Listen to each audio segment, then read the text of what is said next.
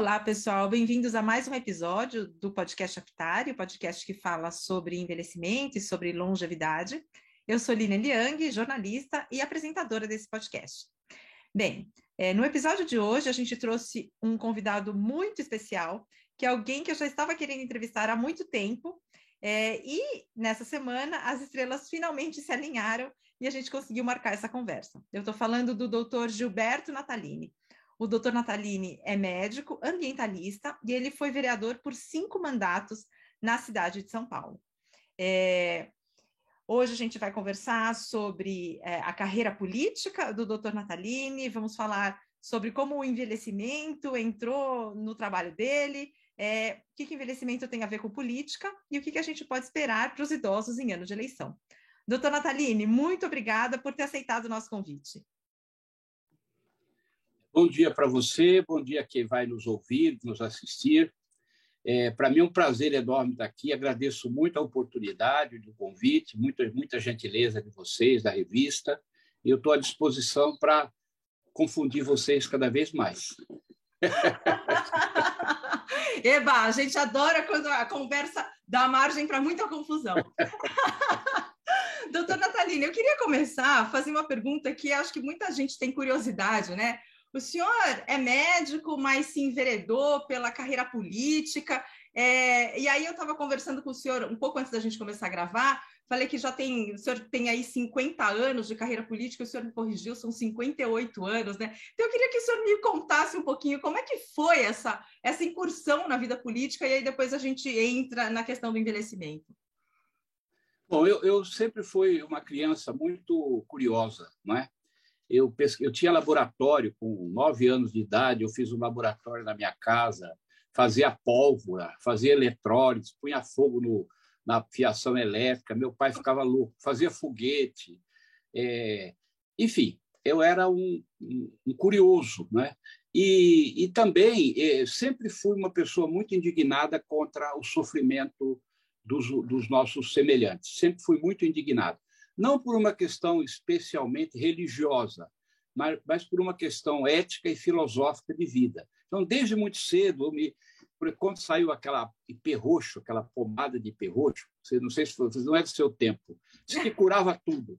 Eu a, a, comprei uma porção de, de casca de hiperroxo, torrei, moí, fiz pomada e fazia fila na minha casa de gente mais pobre, com ferida na perna, úlcera varicosa, enfim. E eu distribuía pomada de perroxo porque eu tinha compaixão das pessoas que estavam é, doentes. Né? Naquilo não funcionava, é claro, mas a, a, minha solidariedade funcionava. E eu, eu sou assim até hoje. Então, resolvi ser médico exatamente porque achei que eu poderia ajudar as pessoas com, com a minha profissão, como faço até hoje, depois de 50 anos de formado, né? 47 anos, na verdade. Agora, é, juntando essa questão da solidariedade com a questão é, da indignação, eu sou um indignado. Eu, eu não sou uma pessoa acomodada no mundo, eu não concordo com o mundo da forma que o mundo é. Eu procuro entendê-lo, viver nele, melhorá-lo, mas eu jamais vou concordar que o Brasil tenha 20 milhões de pessoas passando fome. Eu não posso concordar com isso. Está fora de mim concordar com isso. Uhum. Ou que uma, uma, uma, uma, as pessoas se reúnam numa, numa quadrilha criminosa para roubar o dinheiro do imposto do, do, do, do, seu compatriota. Enfim, essas coisas. Então, desde muito cedo, quando teve o golpe de 64, eu tinha um tio que era também sindicalista do sindicato rural e ele me levava para lá e para cá para aquelas agitações psicomotoras de, de é, resistência ao golpe. Então, eu, com 12 anos, já fazia participava de assembleia, de reuniões da, das ligas camponesas. Eu morava lá em Macaé, no estado do Rio, minha família morava lá, Campos dos Goitacazes e Macaé. A gente se dividia entre esses dois lugares. E, e aí, dali, eu nunca mais parei. Na facu, na, na no, no curso ginasial e científico na época. Eu participava de grêmio, eu fazia jornal da escola. Quando eu entrei na escola paulista, aí foi aquela foi uma colher de mel em cima de, um, de uma coalhada boa, porque aí eu tive um ambiente, nós juntamos um grupo de estudantes para resistir lá, né? Na, na, Universidade Federal de São Paulo, na época não existia, era a Escola Paulista de Medicina. E nunca mais parei, nunca mais parei, fui, fui, passei por todos os tipos de militância que você conheça. Militância estudantil, militância sindical, militância médica, militância partidária, militância na área da defesa da democracia, por exemplo, movimento da anistia, movimento contra a caristia, movimento das diretas já, e vim e vim até que eu entrei como gestor público, né? primeiro como gestor na prefeitura de São Paulo, depois por concurso, depois eu fui secretário de saúde, fui presidente do Conselho Nacional dos Secretários Municipais de Saúde, foi quando aprovou a emenda 29, que vinculou as verbas do SUS, foi, foi luta nossa junto com muitos. E aí me elegi vereador em São Paulo e fiquei até 2020, quando eu achei que eu já tinha dado no parlamento aquilo que eu poderia é, dar como cidadão. Então, agora eu, eu sou um agitador psicomotor sem mandato, tá certo? Sem mandato. Me, me apoio em você e outras pessoas para a gente conversar, tocar o barco. Agora, eu quero dizer para você, a minha mãe uma vez perguntou, filho, eu, eu, eu, era, eu sou né, um profissional dedicado. Os doentes gostam de mim porque eu trato bem, eu procuro estudar, procuro não errar. Operei 17 mil pessoas Uau. e atendi mais de 120 mil consultas. Então, a minha experiência clínica e cirúrgica não é pequena. não sou um professor universitário, nunca me dediquei à vida acadêmica, mas eu procuro fazer direitinho. A minha mãe, que era uma mulher, uma das pessoas mais bondosas que eu conheci na minha vida, era a dona Janete. Ela me perguntou meu filho, você é um médico tão bom, todo mundo gosta, por que você vai se metendo nessa coisa de política? Aí eu vou explicar, expliquei para ela o que eu vou explicar para você, quem está nos assistindo. Por quê? Porque se eu opero as pessoas, eu pulo de um a um. Um, dois, três, quatro, cinco, seis. Né? Um a um, que é importante, é importante. Se eu faço uma lei boa, como foi a lei de atenção aos pacientes com psoríase, eu ajudo milhares de uma vez só milhares ou milhões, tá certo? Então, quer dizer, a política, quando ela é bem feita, não tem velha política e nova política. Isso é papo furado. Tem boa política e política porca. Hum. Eu procuro fazer a boa política, com dignidade, com honra, sem roubar. Não roubei um centavo do dinheiro que não fosse do meu, do meu direito, do meu salário.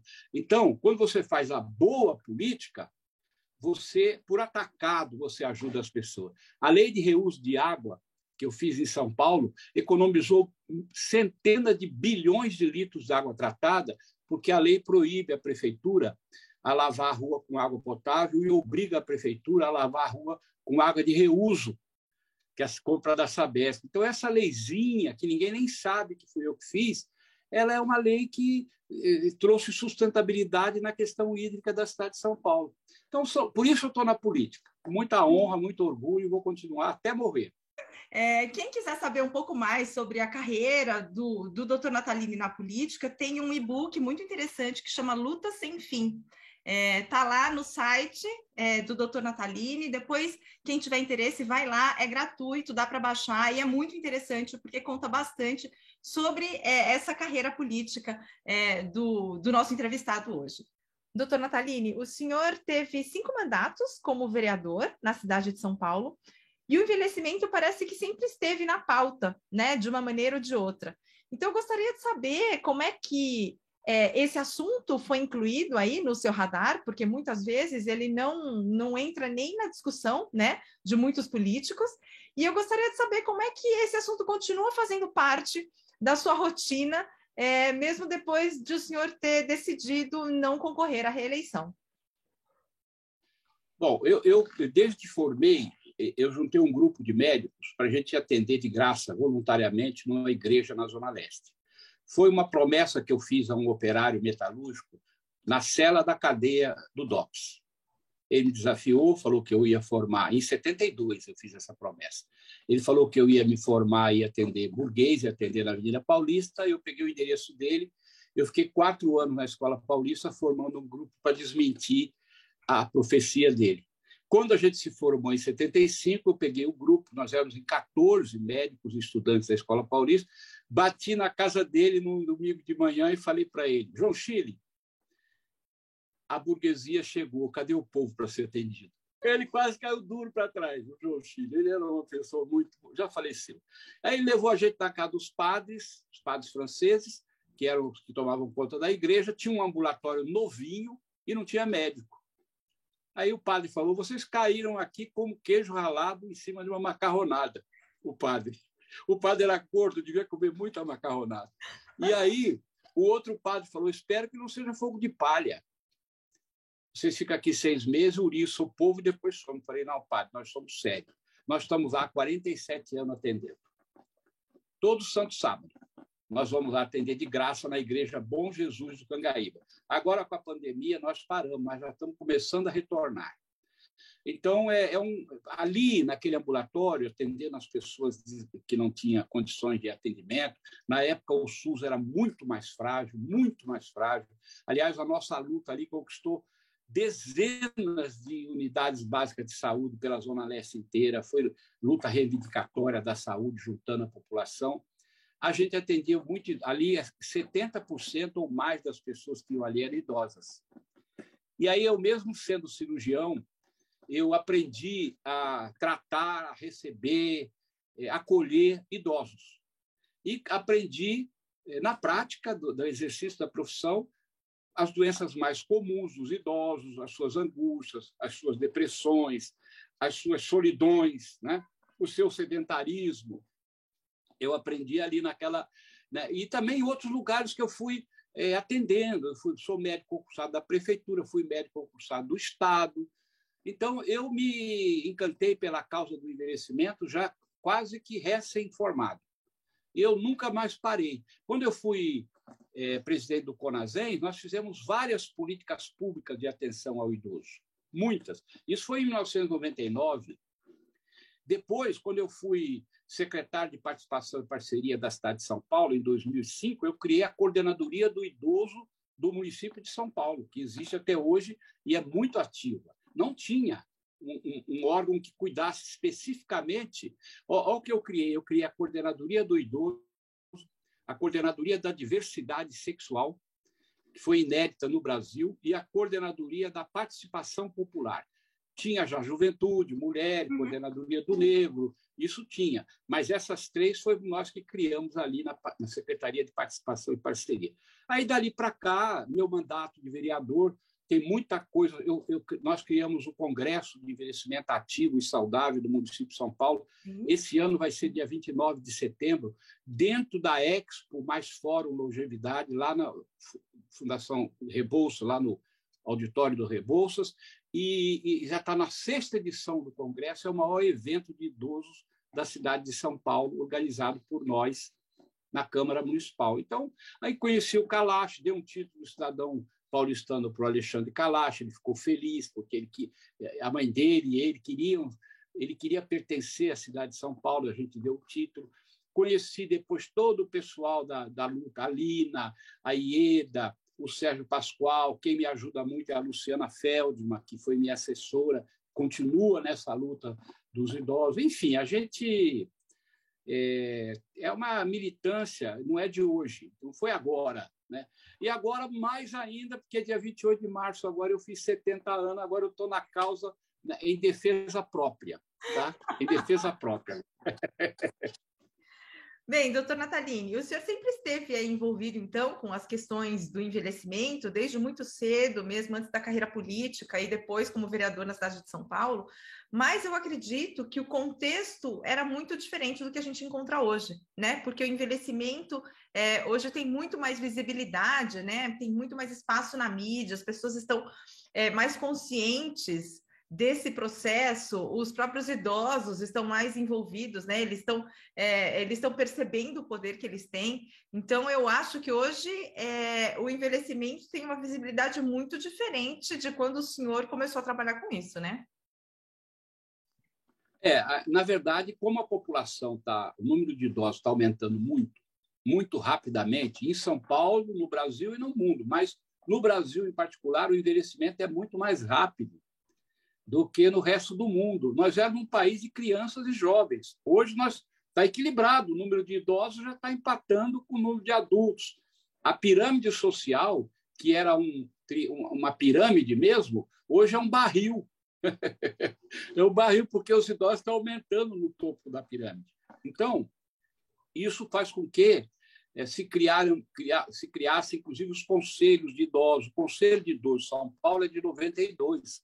A Irondina, que era prefeita. Grande Conselho de Idosos do, do município de São Paulo.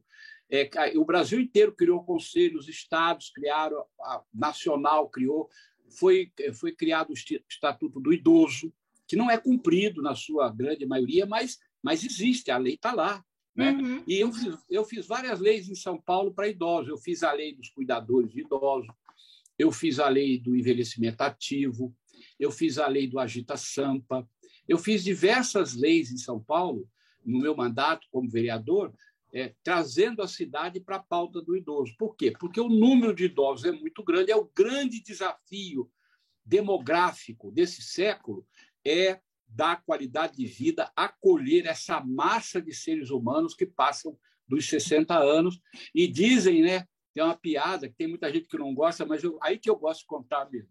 A piada é assim: em 2050, os homens viverão 150 anos e as mulheres não morrerão mais.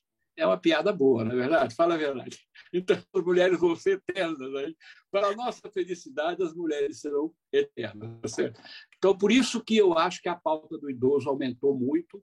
Eu organizo, eu participei de muitas fundações de fóruns de idosos, criamos a, o conceito aqui, implantamos, né? o conceito não é nosso, cidade saudável, bairro amigo do idoso, bairro amigo do idoso, Vila Mariana, Vila Cruzeiro, a, a Moca, foram vários bairros que começaram a desenvolver essa política de bairro amigo do idoso. É claro, entra prefeito, sai prefeito, um faz mais, outro faz menos, mas o caminho, né, o movimento é para cada vez mais a gente se preocupar com, uhum. com os idosos. Uhum, uhum. Qualidade de vida, né, atenção à saúde, combate à solidão, combate ao sedentarismo, né, a questão da, do, da alimentação, a questão do medicamento, a questão da vacina, enfim, é um, um mundo sem fim que a gente tem pela frente aí. Uhum. Graças a Deus está indo bem.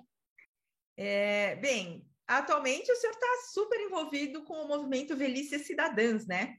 Para quem não sabe, o Velhice Cidadãs é um coletivo que foi criado no ano passado, é, formado por uh, profissionais de saúde, formadores de opinião, é, pela sociedade civil, por, pelos próprios idosos, e eles conseguiram um feito inédito, eles conseguiram fazer com que a OMS, a Organização Mundial da Saúde, retirasse a velhice da classificação internacional de doenças, da CID-11. Então, foi um feito, assim, sensacional, e é, para não desmontar o grupo, né, para que esse grupo continuasse ativo, continuasse atuando em prol do idoso, eles é, se reorganizaram e hoje se chamam Velhices Cidadãs. Eles têm uma outra agenda para esse ano, incluindo é, colocar o envelhecimento na pauta dos políticos, considerando que a gente está em ano de eleição.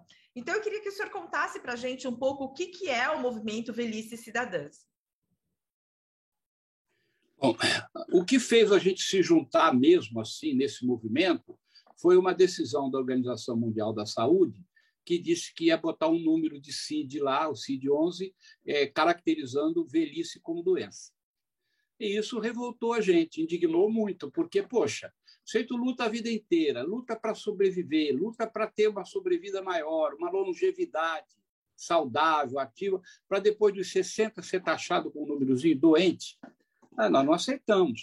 Então, o que rola na Geronto, aquela menina Lúcia Secote, que é que é lá de que é de Campinas, que era do Conselho do, do, dos Idosos, a Sandra Gomes, que foi coordenadora dos idosos aqui, nós o Kalash veio, porque o Kalash foi da Organização Mundial de Saúde, a IEDA, o Sérgio, nós fomos nos juntando a Luciana Feldman tem ajudado muito também, como militante da causa. Nós fomos nos juntando e aí nós falamos, nós precisamos reagir a isso. Aí criamos esse grupo que começou pequeno e começou a ter adesão que a gente nem esperava. Foi juntando, juntando, juntando, ficou um grupo grande e nós fizemos uma agitação enorme contra o CID-11. Eu não me lembro agora o número 2A, era um número assim que eu não lembro agora, o número do CID, que dizia que velhice era doença. A gente fez um movimento, o Kalash tem muita relação internacional, Portugal, América Latina, Espanha, mesmo entrou Japão, e a pressão de mobilização, fizemos um abaixo assinado, uma agitação grande, isso a gente sabe fazer. Eu sempre brinco, viu, Lília, que, que eu, são duas coisas que eu sei fazer na vida bem feitinho. Um é operar tripa, que eu sou gastrocirurgião, eu sou um grande costurador de tripa. Isso eu sei fazer. E outro é juntar gente. Juntar gente. Para quê? Para defender uma boa causa. E isso também a gente sabe fazer, e os colegas que participaram no começo do Veríssimo Não é Doença também sabem fazer, a vida inteira fazem isso. Aí o Veríssimo é, Não é Doença foi, chegou num ponto que a OMS recuou e tirou o número. Foi uma vitória estrondosa. Você imagina um grupo de brasileiros aliados com outros povos fazer a OMS reconhecer que ela estava fazendo uma burrice que não tinha tamanho, uma coisa até desumana, que era preconceituosa, é, incentivava o idadismo, não é? Incentivava, não, oficializava o idadismo. Aí a gente, a partir daí, depois da vitória, o próprio Kalash, nós mesmos, conversando entre nós e os outros também, todos que eu citei, muitos outros, muitos outros que participam, participam com a gente, é, nós vamos dar continuidade a isso. Não vamos deixar morrer essa, essa, essa vitória estrondosa que nós tivemos aí em, em defesa dos idosos. O que, que nós vamos fazer? Bom, 2022 é ano de eleição. Tem um monte de gente assanhada para governar o Brasil.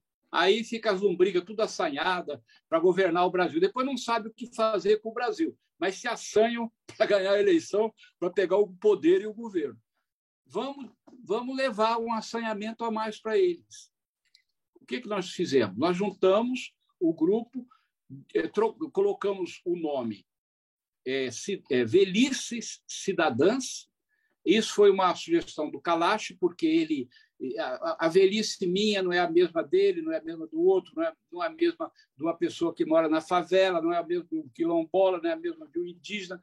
Cada um tem a sua velhice de uma forma, uns de maneira melhor, outros de maneira mais sofrida. Então, velhice e cidadãs. E embaixo nós colocamos o subtítulo, velhice não é doença. O símbolo no, do nosso movimento, como eu sou ambientalista, eu falei, poxa, vamos botar um jequitibá, porque o jequitibá vive 3 mil anos. Alguns jequitibás vivem igual sequoia, mas é, vamos botar o nosso jequitibá. Então, é um jequitibá, uma árvore que é longeva. E começamos a fazer as articulações. Hoje o grupo está enorme, o WhatsApp já nem cabe mais as pessoas todas no grupo, vai ter que criar um outro grupo. E a Lina Menezes, que trabalha com Alzheimer, eu também fiz a lei de, do Alzheimer aqui, né, de atenção ao paciente com Alzheimer, ela que ajudou a gente, eu, a Luciana e ela escrevemos a lei, e mais muita gente, eu não consigo citar todo mundo, porque sempre é muita gente. É, ela, ela, ela, ela e a Luciana são do grupo de comunicação. Aí criaram as redes sociais todas, né? E, e nós estamos com, a, com a corda toda, estamos agitando. Escrevemos dois manifestos, um aos candidatos, a presidente, a governadora, a senadora, a deputado federal, a deputado estadual, que é a eleição. Né? Começando pelos candidatos a presidente. Escrevemos uma carta aos candidatos e aos partidos. Então, esse é um manifesto mais encorpado, com reivindicações, pontos que a gente acha importante eles se comprometeram, e escrevemos um outro manifesto à nação, ao povo, para explicar para o povo o que, a gente estava fazendo. Aos idosos e também aqueles que não são idosos, como você, mas que um dia, se Deus quiser e Nossa Senhora permitir, será um idoso durante muitos e muitos anos. Então, é, nós escrevemos esses dois documentos, já estão, lançamos agora dia 6, quarta-feira, dia o dia que um dia antes do Dia Mundial da Saúde, nós lançamos. Quem leu o manifesto foi a Cissa Guimarães, manifesto a, a Nação, foi a Cissa Guimarães. Osmar Prado deu um depoimento. E vários outros, João Batista de Andrade já leu para nós, nós vamos publicar oportunamente. Nós estamos em contato com vários artistas, várias personalidades, porque esses chamam a atenção do povo para que ó, alguma coisa está acontecendo aqui. Então, eu acho que o movimento está crescendo, vai crescer, e eu fui um dos que ficou encarregado de levar o documento a todos os candidatos e a todos os partidos. Eu vou começar a fazer isso a partir de segunda-feira. Se possível, levar e ter uma conversa, para ter olho no olho. Escuta, cidadão, o senhor vai se comprometer? O que o senhor vai fazer para cumprir o Estatuto do Idoso? Qual vai ser o protagonismo dos milhões de brasileiros, 20 milhões de brasileiros que têm mais de 60 anos no teu governo? O que, que você vai dar de atenção? Enfim, essa é a, a pauta é grande, porque tem a parte econômica, tem a parte afetiva, tem o, o respeito como cidadão, a luta contra o idadismo, contra a miséria que muitos idosos vivem. É uma pauta grande, mas é viável. Se tiver boa vontade do, do que ganhar a eleição, é viável. Então, essa, essa é a, seria a minha próxima questão, né? É, fal, precisa ter vontade política, precisa querer abraçar essas, essas reivindicações, né? É, agora, a gente vê que o envelhecimento não está muito no topo da lista de nenhum, de nenhum político, talvez porque não dê ibope, talvez porque não seja algo que chame muito a atenção, né? Mas está começando a ficar difícil não prestar atenção é, nessa, nessa temática, né? Com uma população 60 mais crescente. Então, o senhor acha que é, esse trabalho de formiguinha, de ir e tal, realmente surte algum efeito? Porque eu, eu pergunto, porque é, a, a, gente aqui na, na, editora, a gente também é muito fã do, do, do movimento Velhice Cidadãs e a gente distribuiu é, é, o manifesto para as pessoas assinarem e tal, para muitos idosos com quem a gente tem contato. E muitos deles se mostraram muito céticos, porque eles falaram: isso não vai para lugar nenhum, movimento não vai para lugar nenhum, gente. Eu estou aqui há 75 anos eu nunca vi movimento ir para lugar nenhum. Então, eu queria que o senhor me, me, contasse um pouco como é, que, como é que o senhor espera que vai ser a receptividade em relação a essa temática por parte dos políticos, por parte dos candidatos que nunca prestaram muito atenção para o 60 mais eu, eu quando no tempo da ditadura eu fui muito perseguido, né? Eu fui torturado pelo coronel Ustra, eu fui preso 17 vezes na época da ditadura. Eu tenho lesão dos ouvidos de choque elétrico que eles me deram. Eu não, nunca tirei ninguém, nunca dei um tapa em ninguém, nunca dei um. A única facada que eu dou nos outros é meu bisturizinho que eu uso como profissional. Mas eles não gostavam de mim porque eu fazia oposição. E muita gente falava isso. Muita gente. Gente velha e gente nova. Ah, isso você, sua luta não dá em nada, eles são poderosíssimos, eles não, não vão cair nunca. Caíram. Na, na, na campanha das diretas, eu, eu, eu posso dizer e provar, levei para a Praça da Sé só eu, fora os que os outros levaram. 120 ônibus abarrotados de gente para gritar direta já. Então, é a mobilização popular a, a, mobilização popular, aquilo é, é, igual um fio desencapado. Às vezes você fala, não, mas isso não vai acender a luz, de repente dá uma faísca, acende todas as luzes. Porque o, o, o movimento social ele não caminha linearmente, ele caminha por saltos. Então, a gente acredita nisso. Então, as diretas é um exemplo. Quando a gente fez a luta para vincular as verbas da saúde, muita gente dizia: imagina que o governo vai vincular verba. Vai nada. Nenhum ministro das, da, da Finança quer vincular verba. Nós mobilizamos 300 secretários de saúde dentro do Congresso, passamos uma semana lá. Eu saí aos empurrões com o velho lá, Antônio Carlos Magalhães, que era presidente do Senado, que era uma, uma peste em figura de gente. Ele me empurrou, empurrei ele. No fim, foram só três votos contrários à, no, à, nossa proposta. O projeto era do Eduardo Jorge do Carlos Moscone, nós aprovamos, foi o que salvou o SUS. Entrou dinheiro novo federal, estadual, municipal salvou o SUS. O SUS hoje está combalido novamente. Precisa de uma outra mobilização, mas aquela deu 20 anos de vida para o SUS. Então, eu estou falando essas coisas porque eu acredito. Se a gente dizer, ah, esse comodismo é que mata, esse comodismo é que nos desgraça. Por que, que o governo brasileiro está fazendo o que está fazendo com, com tanta gente? Né? Porque está tá dividido o país, tá, sabe? Enfim, então, eu aprendi duas coisas com o Mário Covas. Né? Eu fui conheci o Mário Covas quando ele voltou do exílio. Ele dizia duas coisas que eu aprendi e gravei. Primeiro, é melhor um não bem explicado do que um sim que você não vai cumprir. Essa foi uma frase que eu nunca mais esqueci na política. Segundo, não existe governo ruim para povo organizado. Se o povo se organiza em torno de uma causa, sai de baixo. Não tem presidente, não tem forças armadas, não tem polícia, não tem ninguém que segure a vontade do povo, a vontade do povo organizado. Então, qual é o nosso desafio? É fazer o povo ficar com vontade. Vencer esse ceticismo, entendeu? Mostrar que não tem outro caminho. Ou nós vamos para a luta, nos unimos. Ir para a luta não é pegar um fuzil e sair matando. Ir para a luta é falar, ler o manifesto, é divulgar, é dizer eu sou a favor do que está escrito aqui, eu quero falar com os vizinhos, aquilo que vocês estão fazendo aí na revista. Isso aí para a luta. E aí vai chegar o momento em que nós vamos colocar realmente o dedo na cara do candidato que vai ganhar e dizer: olha, meu, agora nós temos aqui, ó, são 20 milhões de idosos, mais as suas famíliazinhas. Dá mais de quase o total do Brasil, porque todo idoso tem uma família por trás, tá certo? Se a família vem junto. Então, eu acredito que é possível. Por quê? Porque é necessário demais. São duas causas que eu estou envolvido até a raiz do cabelo. Uma é a questão ambiental, que também está tá muito por baixo. Também as pessoas falam isso, ah, não adianta, a Amazônia vai caindo. Eu não concordo. Eu acho que a gente tem que brigar para reverter esse quadro de devastação. E a, e a coisa, a questão dos idosos, porque a população está envelhecendo, ou nós nos preparamos, ou o país se prepara para receber essa massa da pessoa, de pessoas, ou vai ser o colapso na previdência, na saúde, na moradia, no transporte. E, infelizmente, é, é um caminho, ou felizmente, é o caminho que nós temos que trilhar. O que, que a gente está fazendo? Mexendo na fechadura da porta.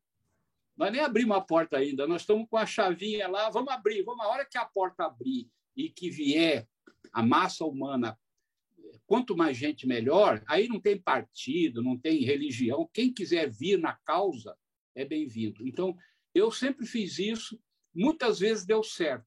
Eu uhum. poderia ficar aqui citando um monte de exemplos para você, não vou fazer isso para não te cansar, mas é, tem muitos exemplos na minha vida que a gente começou desse tamanhozinho e depois a coisa cresceu, ganhou um volume que a gente perdeu o controle e aconteceu aquilo que a gente queria.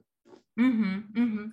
É, Agora a gente está né, nesse ano eleitoral e são eleições muito importantes, né, porque o, o país está numa situação bastante caótica e, e, e a gente tem que é, contar com o apoio do maior número de pessoas possível para trazer a pauta do envelhecimento para os candidatos. Né?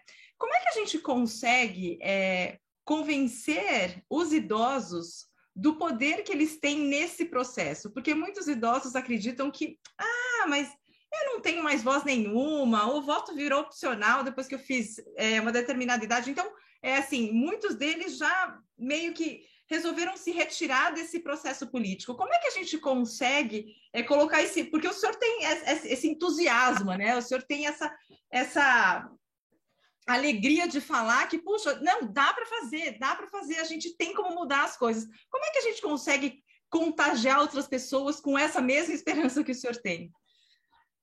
É, e esse é o nosso desafio. Porque, na verdade, juntar gente é você é, é você é entusiasmar a pessoa por uma questão, por uma causa. Né? É, a vida inteira eu tenho feito isso né? é, é entusiasmar as pessoas. Né? A causa é essa. A causa é, por exemplo, plantar árvores. Então, agora vamos entusiasmar as pessoas para plantar árvores. Isso está acontecendo, devagarosamente. Se tiver um, um poder público melhor, que ajude, vai muito mais rápido. Se o poder público for contrário à causa, demora, mas a gente rompe. Pode ter certeza disso. Então, eu uso um, um argumento até meio meio safadinho assim com, o idoso, que quando eu converso, converso com o idoso, oh, rapaz, você precisa ir, precisa vir, precisa não sei o quê. Às vezes a gente convence a pessoa que ele tem que se mexer, que ele, não, que ele, não, que ele vai viver, ele precisa ter condições de continuar vivendo. E todo mundo sente na pele a dificuldade de um idoso sobreviver. É só ver a aposentadoria, o cara ganha tanto. Eu tenho uma pessoa da minha família que, que era gerente de uma grande multinacional, não pagou previdência privada, se aposentou dez vezes menos de, de, de salário de aposentadoria para viver, quer dizer, hoje está desesperado, porque não consegue. Se o idoso não se comove por si, a gente apela para filho e neto. A gente fala, escuta, o senhor tem filho, não tem? O senhor tem neto? O senhor gosta deles? Pô, é motivo da minha vida. Pois é.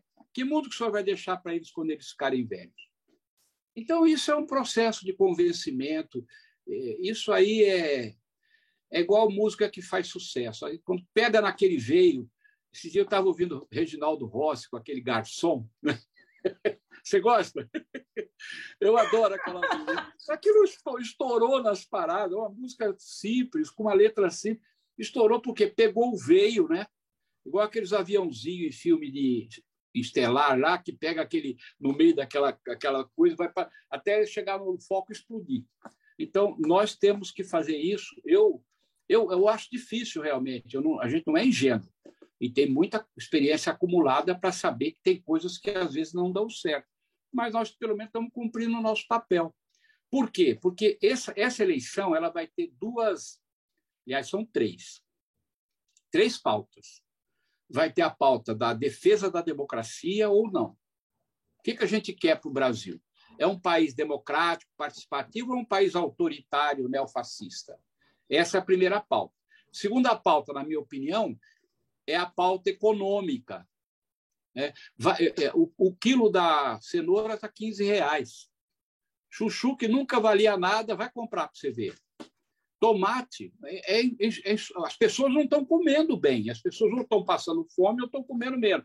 Então, a pauta econômica, o preço da gasolina, o preço de tudo, a caristia de vida. Eu já fui coordenador nacional do movimento contra a caristia na, na década de 70. Olha aí, nós fomos para a porta do Palácio do Planalto levar para o Figueiredo 1 milhão e 200 mil assinaturas pelo congelamento dos preços, por um abono salarial três pautas assim. Um milhão e duzentas mil, aquela papelada nas costas, nós fomos lá com 300 pessoas. Apanhamos igual cachorro na porta do Palácio do Planalto. Ele soltou a polícia em cima de nós, o exército. Apanhamos muito, mas levamos né? aquela pauta e depois essa pauta do congelamento veio com o Sarney. Congelamento, lembra que veio no, no plano do sim, plano sim. cruzado? Então, então, essas coisas são acumulativas. Então, eu quero dizer para você assim, eu acho que a pauta econômica ela vai ser muito forte, a democracia, e vai ter como terceiro ponto a questão da luta contra a corrupção. Aí vai ser um, eu acho que vai ser uma pauta menor, porque muitos desses candidatos devem na praça na questão da, da ética e da dignidade. Muitos devem na praça. Um não pode falar mal do outro, porque todo mundo tem, tem teto de as vidro, costas, né? é, teto de vidro, porque tem, é, nós sabemos o que cada um fez no verão passado certo? Nós não somos, nós não somos ingênuos, né? É um ou outro que não teve essa essa bandalhagem na, na, no seu currículo. Então a pauta da corrupção ela vai existir, mas ela vai ser vai ter um tamanho menor. Na pauta econômica tem a questão social, tem o desemprego, né? Tem a questão da saúde, da educação. A pauta a economia ela gere a questão social, né? Se a economia está bem, o social vai melhor tem a questão da criminalidade, da violência. E o idoso ele surge como uma pauta específica porque ele tem vai ganhando uma dimensão em número e importância, né? Eu vi esses dias Lígia Fagundes Teles, Lígia Fagundes Teles. Uhum. Foi falado que ela morreu com 98 anos. Ontem foi corrigido, foi 103 103. anos. Pô, 103 anos, as pessoas estão vivendo isso entendeu? Então, é, não é possível que uma mulher como essa, ou, ou, uma Fernanda Montenegro, ou um Lima Duarte, ou, ou um cientista que vive 100 anos, não é, é, não é possível que eles não, não, não tenham um protagonismo enquanto seres longevos. Então, a nossa proposta é que a pauta dos. Assim como já foi é, quando o Brasil era muito grande com o número de crianças, a pauta das crianças. A pauta das crianças não saiu de pauta.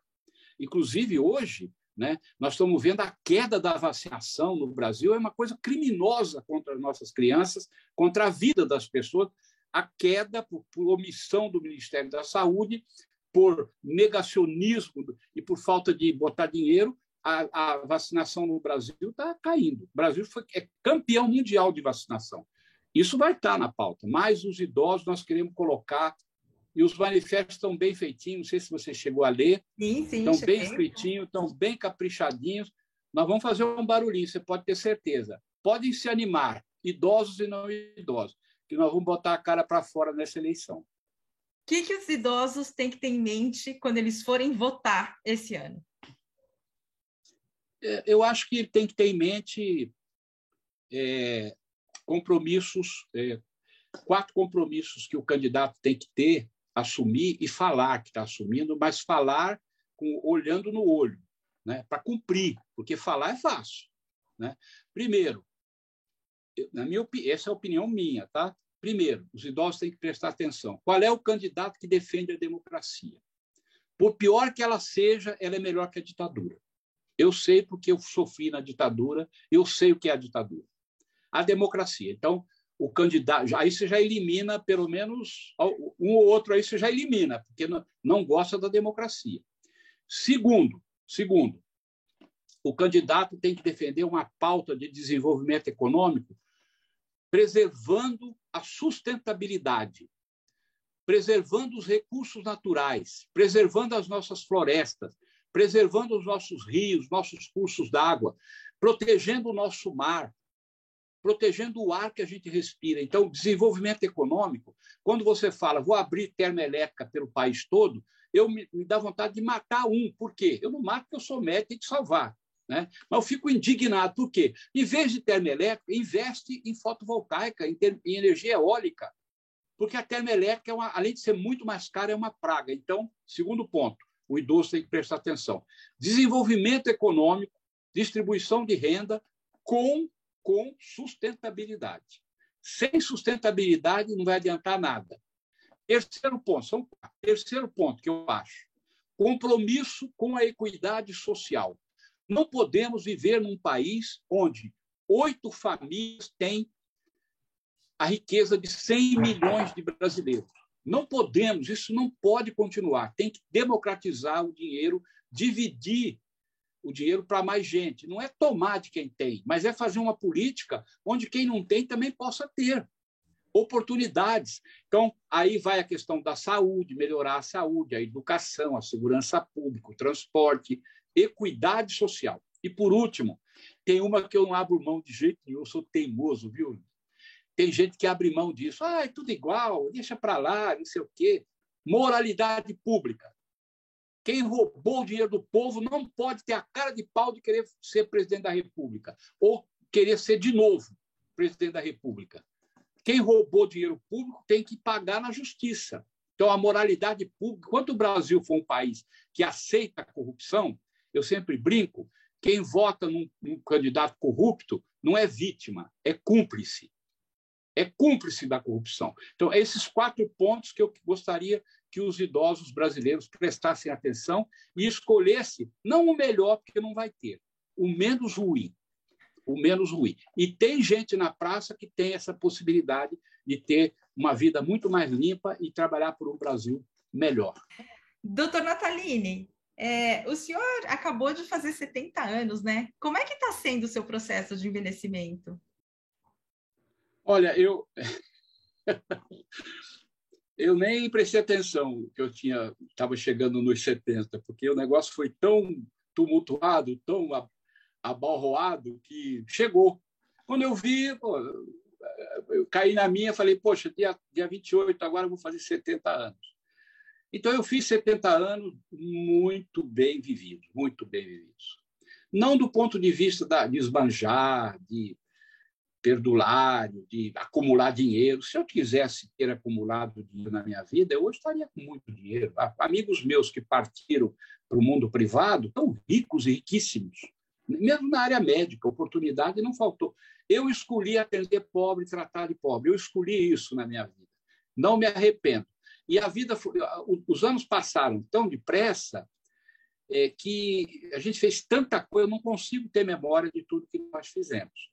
O livro que você citou, Lutas Sem Fim, ele é um, ele é um pedaço. Tem um outro livro que também está lá no site, chama Os Médicos do Cangaíba, Viver é Gostar de Gente, que conta a história do voluntariado médico lá. Está lá também, é, e-book no, no site, natalie.com.br. Mas eu, eu, eu, eu fiz 70 anos, é, primeiro tomei um susto porque eu falei, poxa, 70? Sou setentão, né? Então, não é uma coisa fácil, né? 70 anos que eu ando em cima desse, desse, desse planetinha aqui, né? Para lá e para cá, igual um doidinho. Né? Doido do bem, doido do bem. Faço questão de dizer. Eu doido do mal, viu? Mas eu não sou do mal. Então, então por outro lado, é, eu, eu, a, minha, a minha energia, o meu cérebro é de, é de 50 anos, até menos, eu acho. 45, vamos dizer. Eu tenho energia, acordo todo dia muito cedo, mais tarde, o dia inteiro trabalho, planto árvore, semeio, já plantei 27 mil árvores com as minhas mãozinhas aqui, semeei também, né? Plantar e semear. E vou para lá, vou para cá, vou nos eventos, ajudo a organizar, é, faço, tenho várias áreas de eventos que a gente, de lutas que a gente participa, né? Tenho uma porção de amigos, uma porção, olha, riqueza da minha vida é minha família, minha profissão e meus amigos. São três riquezas que, olha, quem tem isso tem tudo. Tem muitos amigos nessa cidade, gente rica, gente pobrezinha, que eu, eu me relaciono da mesma forma com um ou com outro, seja o professor doutor, seja o Miguel lá da favela tal, para mim a, é, a conversa é a mesma. Então, eu 70 anos bem vividos e eu espero que, que eu possa dobrar, né? porque diz que em 2050 nós vamos viver 150. 50 né? então, anos, hein? Tem bastante chão aí pela frente.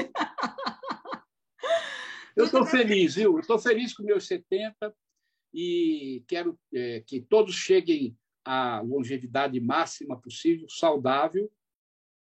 Tem uma outra causa que a gente está muito dentro também, que é a atividade física, que eu tenho junto com a Agita São Paulo, o, o Vitor Matsuda, a gente tem um movimento que ele criou, que eu ajudo, de meia hora por dia de exercício para você ter, ganhar cinco anos de vida e vida saudável. Então, também estamos nessa causa, tenho uhum. leis, tudo sobre isso. Enfim, sou um coroa agitado, entendeu? Agitadíssimo. Doutor Nataline, é, a dona Janete se convenceu da sua explicação de que, como médico, o senhor assim, ajudaria um por um, e como político, o senhor ajudaria um monte de gente por atacado, como o senhor disse? Eu acho que é, ela teve 10 anos de Alzheimer, né? ela ficou na cama, com cinco anos já não reconhecia mais a gente. Dona Janete foi uma santa, porque sofreu muito e era uma mulher tão generosa, tão generosa de alma, que eu não entendi aquele sofrimento todo, né? As pessoas tentam explicar na religião, eu não consigo entender por que uma mulher daquela teve, finalizou a vida assim. Mas antes de ficar desse jeito, ela entendeu, entendeu e apoiou. Pra você ter uma ideia, o meu pai, o seu Urbano, ele era um homem de direita, conservador, né? era um homem pobre, ele era um balanceiro de usina, mas ele era de direita, conservador, aquela história, né? E aí ele quando eu fui preso a primeira vez, em 72, ele conseguiu um bilhetinho de um coronel do Exército que jogava buraco com meu avô lá em Macaé e veio aqui no Doicode com aquele bilhetinho a lápis. O comandante do Doicode era o Ustra, estava me batendo muito, me torturando. E na porta do Doicode, sem nada, falou: Olha, eu trouxe esse bilhete para o coronel Ustra, quero ver meu filho. Aí o guarda, com a metralhadora, já tudo, pegou o bilhete, levou lá, o coronel Ustra viu, falou: pode deixar o, o senhor Urbano entrar. Eu tive dois minutos com ele. O, o cara chegou, sentou, começou assim: meu filho, eu me mato pesando cana numa balança de usina para te fazer médico e o troco que você me dá é estar tá preso aqui, enxovalhando a nossa a família, envergonhando a mim, a sua mãe, seus irmãos, a família toda. É isso o troco que você dá, o esforço que eu fa faço e que sua mãe faz para formar você, filho de um operário. Começou assim. Começou assim, né? E eu, aí eu falei, pai, levantei assim, eu estava de camisa manga comprida, levantei a manga da camisa, cheio de hematoma, de desfolha. Né? Pai, ó, isso aqui estão fazendo comigo aqui, ó, tá vendo? E abri a boca e falei, ó, tá vendo aqui tudo descascado as mucosas? Que é que pula de um ouvido para o outro e queima, grita e descasca a boca toda, que é, solta a pele da boca, a mucosa da boca. Então, está aqui a, a, as pancadas, está aqui o, os, os machucados, a boca, o ouvido estava meio sanguinolento, porque eu fiquei um mês com o ouvido sangrando. Falei, pai, se o senhor veio aqui me torturar, por favor, aqui tem gente paga com seu imposto muito mais profissional para fazer isso. Então, não, vai embora. Não me tortura mais, não. Aí, ele, é difícil. Ele se abraçou comigo e não queria ir embora. Foi, precisou dos dez caras para levar, ele era pequenininho, para levar seu urbano embora para a porta. Eu fico aqui, solta meu filho. Dali para frente, aquele velho se tornou um porra louca de esquerda, muito maior do que eu. Virou inimigo da ditadura, chegou lá na mesa de buraco que ele jogava com meu avô Farid, lá em Macaé, chegou lá e falou para o coronel assim: o seu amigo lá de São Paulo vai matar meu filho. Se ele matar meu filho, o senhor vai pagar por isso, que eu vou pegar o senhor aqui. O coronel, que isso, seu urbano e tal? Não, porque eu vi o que fizeram com meu filho lá, virou assim um agitador contra o governo, morreu assim. Ficou amigo do Brizola, virou um brizolista. Então, eu, eu, eu só tenho orgulho do meu pai, da minha mãe, dos meus irmãos. Minha família foi muito solidária com tudo aquilo e eu, eu quero retribuir com honra, com dignidade, ajudando os outros aquilo que Dona Janete me deu. Desculpa a emoção.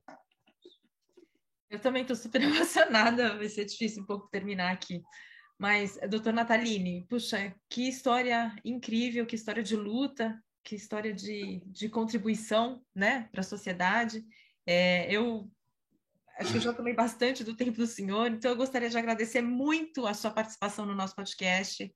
É, eu agradeço muito de ter o senhor com, nessa causa do envelhecimento. Nós aqui na editora, nós somos também militantes dessa causa, a gente luta também por uma velhice com dignidade aqui no Brasil, e é muito bom ter o senhor com a gente também. Então, eu fico muito feliz de ter podido conversar com o senhor. Eu já estava muito tempo querendo conversar com o senhor, então hoje realmente foi um dia muito especial para mim, como jornalista e como militante da causa do envelhecimento. Então, eu queria agradecer muito a sua participação aqui, doutor Nataline. Eu que agradeço você. É, não, não perca a esperança. Fala para os idosos para não perderem a esperança. A gente só faz fazendo. Se a gente não fizer, a gente não faz. Então, independente do que vier para frente, do resultado, independente das dificuldades, do, das muralhas que a gente tenha, da injustiça social, do sofrimento humano que o mundo está caminhando, independente disso, temos que juntar as pessoas do bem, juntar os homens e mulheres de bem para criar uma situação de mudança e tornar a vida dos nossos semelhantes melhor, e principalmente a vida dos idosos. Eu que agradeço a oportunidade, tá? Estou sempre por aqui. Legal. É, bom, eu queria agradecer também aos nossos ouvintes que acompanharam essa entrevista tão rica é, e tão é, comovente, né, de, de, alguma maneira. E eu quero convidar todos para continuar acompanhando o nosso podcast. Sigam a gente lá nas redes sociais, Aptari 360, que a gente sempre posta episódios novos lá. Então é isso, gente. Muito obrigada e até a próxima.